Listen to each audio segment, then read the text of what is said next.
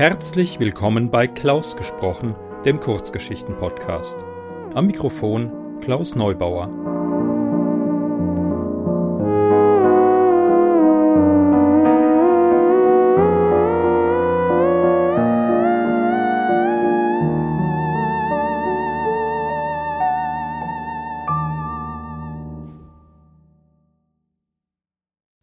Hallo, ich freue mich, dass ihr meinen Podcast eingeschaltet habt.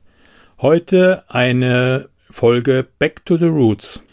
Ich habe ja ursprünglich damit angefangen, gemeinfreie Geschichten zu lesen.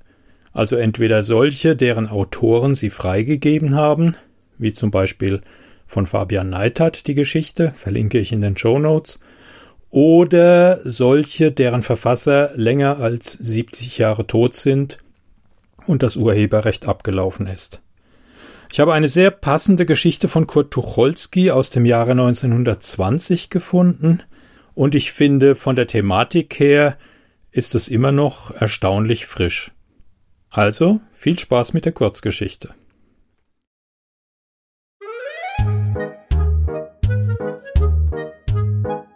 Der Ausweis von Kurt Tucholsky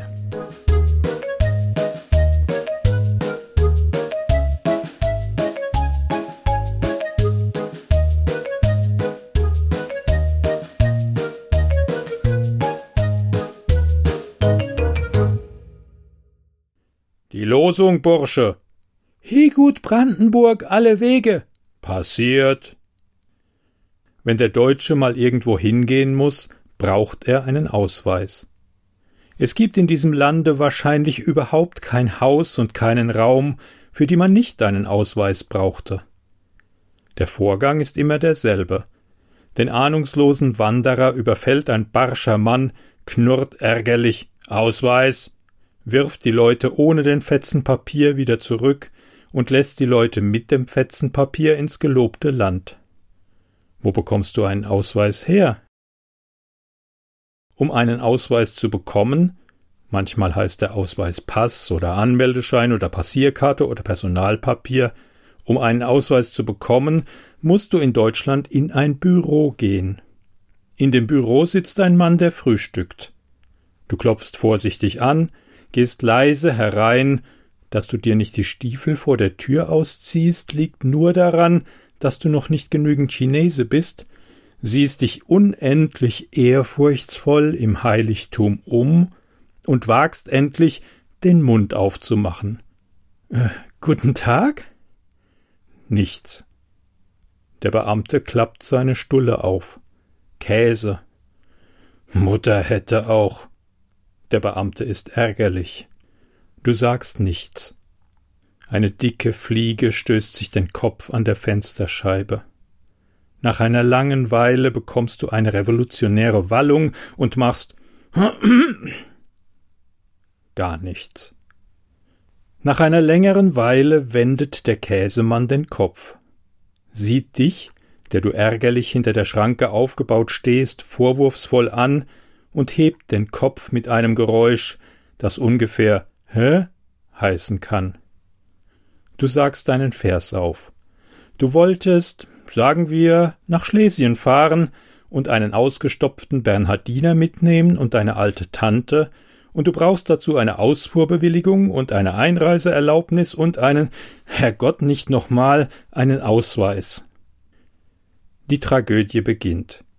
Der Käsemann macht dir so viel Schwierigkeiten, bis dir die Lust vergeht, in deinem ganzen Leben je noch einmal nach Oberschlesien zu fahren, und bis deine alte Tante und der ausgestopfte Bernhardiner gänzlich von den Motten zerfressen sind.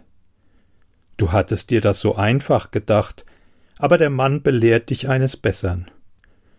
Ungeheurer Kummer türmt sich vor dir auf.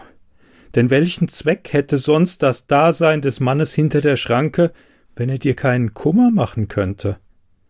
Nach unendlichem Gewürge bekommst du einen Ausweis.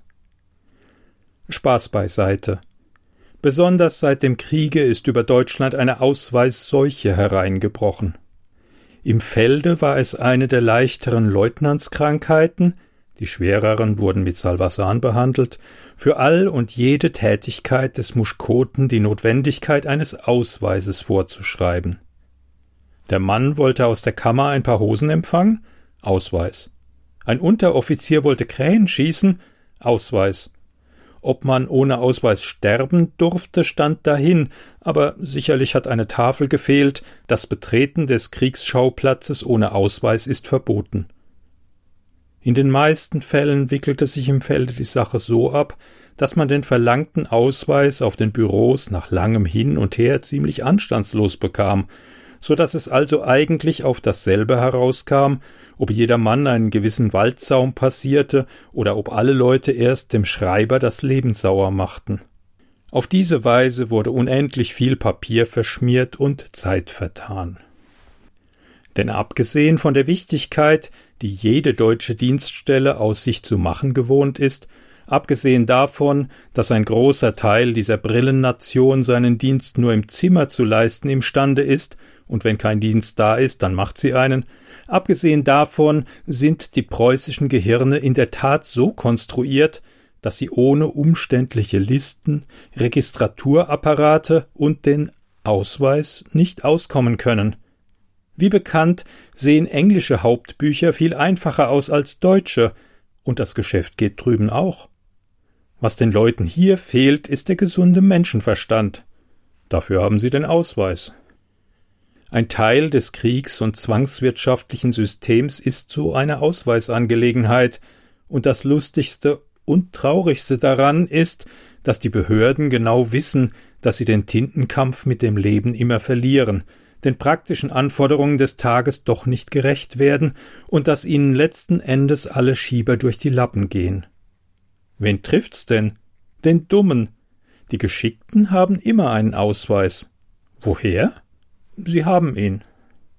Die Ausweiskrankheit sitzt diesem Volk tief in den Knochen. Hervorgerufen ist sie durch den unseligen Drang der Bürger, immer und überall Behörde zu spielen.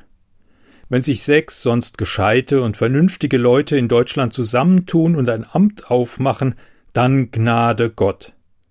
Hermann Wagner hat das einmal schlagend dahin formuliert. Der Zweck unserer Innung war, mit gleichgestellten Behörden Kompetenzstreitigkeiten auszufechten, uns mit übergeordneten Behörden gut zu stellen und untergeordneten Behörden klarzumachen, dass sie untergeordnete Behörden waren. Viel mehr tut die Gesellschaft auch wirklich nicht, es sei denn, dass sie sich maßlos wichtig macht. Ein Mittel dazu ist der Ausweis. Die viel zitierte preußische Disziplin versagt nämlich immer dann, wenn kein Schutzmann da ist, der das Leben reglementiert. In meinem Leben habe ich nicht so zuchtlose Gesellen gesehen als die alten Zwölfender des Militärs, jene Unteroffiziere, die acht, zehn, zwölf Jahre lang die Segnungen der preußischen Geistigkeit am eigenen Leibe erfahren hatten. Die hätten doch nun innerlich diszipliniert sein sollen. Mahlzeit. Sie waren täppisch wie die jungen Hunde, wenn sie ohne Verbotstafeln und ohne den Ausweis einherstolperten. Ohne Ausweis machte ihnen der ganze Weltkrieg keinen Spaß. Wir finden den Ausweis in tausenderlei Gestalt wieder.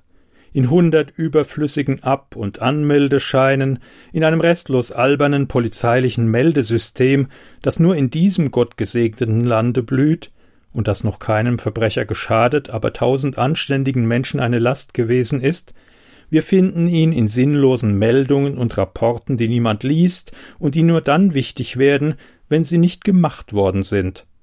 Wir finden ihn in Listen und Protokollen, die jeder zu führen glaubt, wir finden ihn in den läppischsten Formularen und Erlaubnisscheinen, die ausgestellt, ausgefüllt, unterschrieben, gestempelt und abgegeben werden müssen. Und dabei ersäuft das Land in Unordnung. Das ist keine parteipolitische Frage, die mit dem Ausweis, wenn das einmal aus den deutschen Köpfen herausginge, dass jedes kleine Murksamt sich einbildet, der Mittelpunkt der Welt zu sein und sich des Weitem einbildet, die Leute hätten alle nichts zu tun, als diese albernen Formalitäten zu erfüllen, wenn das einmal aus den Köpfen herausginge. Jeder, der dies hier hört, nickt vielleicht mit dem Kopf und lächelt und sagt, ja, recht hat er, aber ob's deshalb einen Ausweis weniger geben wird? Jeder hält alle Ausweise für überflüssig, nur den seinen nicht. und munter schmiert ein ganzes Volk, statt zu arbeiten, weiter Formulare. Und es soll mich gar nicht wundern, dass eines Tages, wenn Erich Ludendorff in den Himmel kommt, und wo käme er bei der anerkannt guten himmlischen Justiz wohl sonst hin, dass dem verdienten General ein dicker Wachtmeister mit ein paar kleinen Flügelchen auf dem Rücken entgegenschaukelt, sich gerade aufrichtet, die Knochen zusammenreißt und aller untertänigst und gehorsam meldet Ich bitte um einen Ausweis. Sie hörten Der Ausweis von Kurt Tucholsky veröffentlicht in der Freiheit am 23.06.1920 unter seinem Pseudonym Peter Panther. Gelesen von Klaus Neubauer.